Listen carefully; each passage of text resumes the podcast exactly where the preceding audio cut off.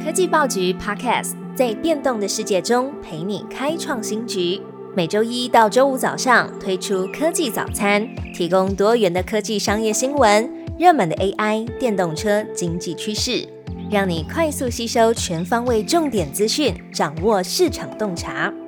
科技早餐今天精选五则国内外重要科技新闻。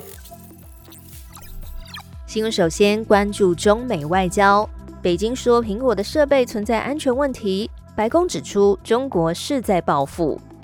最近国际间都关注中国下令政府相关人员不可以使用 iPhone 的限制措施，苹果近来的股价表现低迷，也被联想到是跟这一则禁令有关。那对此，美国白宫表示，北京当局扩大公部门禁止使用 iPhone 的命令，似乎是对美国政策的报复。这同时也是白宫第一次对于苹果被抵制来发表意见。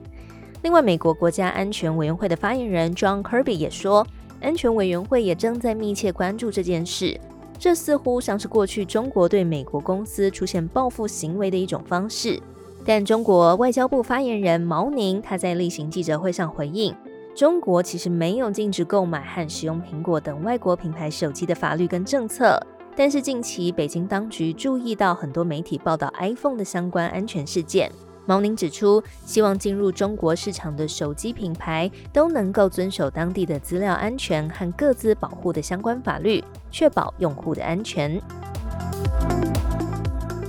第二则新闻仍然是 iPhone 余波荡漾，台湾人就爱大的。电信业者指出，iPhone 十五 Pro Max 供不应求。苹果最新推出的 iPhone 十五系列受到市场的热烈回响。远传电信表示，iPhone 十五系列预约量比起去年同期成长超过了七成，其中规格最高的 iPhone 十五 Pro Max 最受到消费者的喜欢，预约量排名第一。台湾大的商务长林东敏也预估，第一批的到货量可能没有办法满足消费者的需求，特别是 iPhone 十五的 Pro Max 供应将会十分紧张。林东明也提到，iPhone 十五 Pro 跟 Pro Max 采用的四重反射棱镜技术和三纳米制成的 A 十七 Pro 晶片，大幅了提升手机的效能，应该可以吸引大量的消费者购买。他也预测，今年 iPhone 十五的新机销售量会比以往增加至少一成。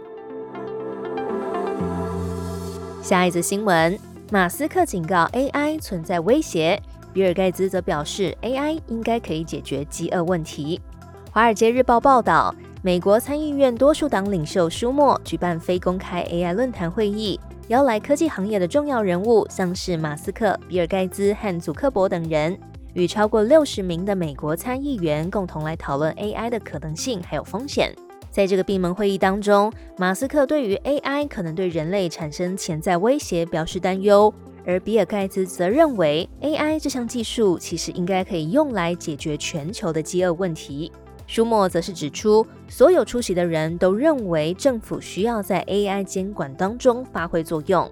但是有一些出席的行业领袖认为，如果对于 AI 设下太多的安全护栏，这可能会威胁到美国在 AI 技术领域的领导地位。接着是股市消息，最新调查显示，投资人最爱美国股跟科技股。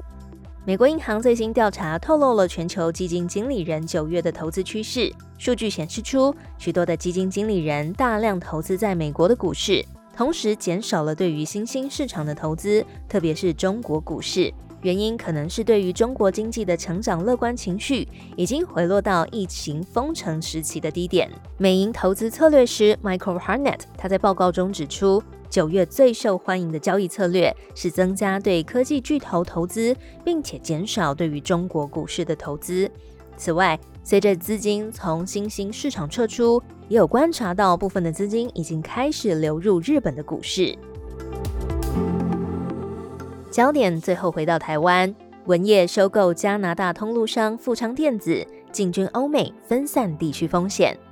IC 通路商文业科技宣布并购加拿大元件通路商富昌电子 （Future Electronics）。富昌电子是全球第三大的电子元件分销商。文业以三十八亿美元（大约新台币一千两百一十二亿）收购了百分之百的股权，预计会在二零二四年的上半年完成交割。收购富昌电子之后，文业在全球的半导体通路商排名将会挤进前三强。文业董事长郑文宗也表示，这一次并购 Future 是公司有史以来最大一次转型。Future 的营收虽然只有文业的三分之一，但是毛利却是公司的一倍。在并购之后，对于文业能够有效优化产品的结构，并且分散地区的风险，他也看好双方合并之后，能对产品结构跟获利表现都产生立竿见影的成效。